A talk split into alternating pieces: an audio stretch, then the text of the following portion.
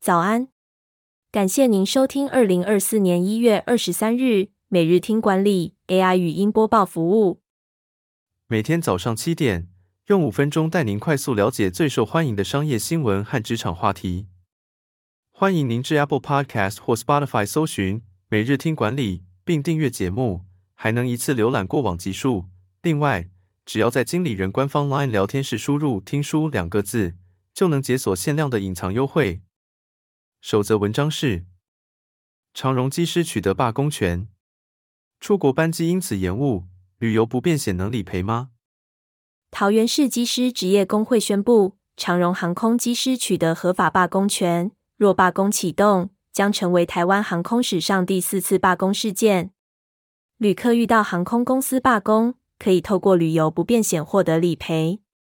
旅游不便险包含航班延误、行李遗失。旅馆取消、医疗支援等项目，不同保险计划有不同保障范围和条款。投保前应仔细阅读保单内容。行李延误通常需要延误四十六小时以上才能赔偿，班机延误则需要延误四小时以上。遇到罢工的旅客能否获得理赔，需看保单条款，最好向保险公司确认保障范围，以免旅程受影响。第二则要带您关注。美国空军的压力管理课，为何杰出的飞行员往往在激战中犯下最简单的错？美国空军在第二次世界大战后发现，压力会影响飞行员的表现，尤其是在需要复杂思考的任务中。一位飞行教官的经验也证实了这一点。他的学员在飞行中遇到问题时，因压力而失去冷静，犯下简单的错误。专家解析。这是因为压力会触发战斗或逃跑反应，使得脑前额叶暂停运作，影响逻辑判断能力。飞行员在训练时需要学习如何管理情绪，以应对压力。带入到职场，我们应该开始训练自己的心智，并学习如何管理情绪。第三则新闻是：低温袭来，电动车真比油车更怕冷。挪威数字似乎不是这么说。你是不是也觉得电动车比燃油车更怕冷？最近，美国许多电动车因为充电不足而陷入困境，引起消费者对电动车的疑问。然而，在挪威这个寒冷的国家，电动车的故障率并不比燃油车高。根据挪威道路救援公司统计，只有百分之十三的救援案例与电动车有关。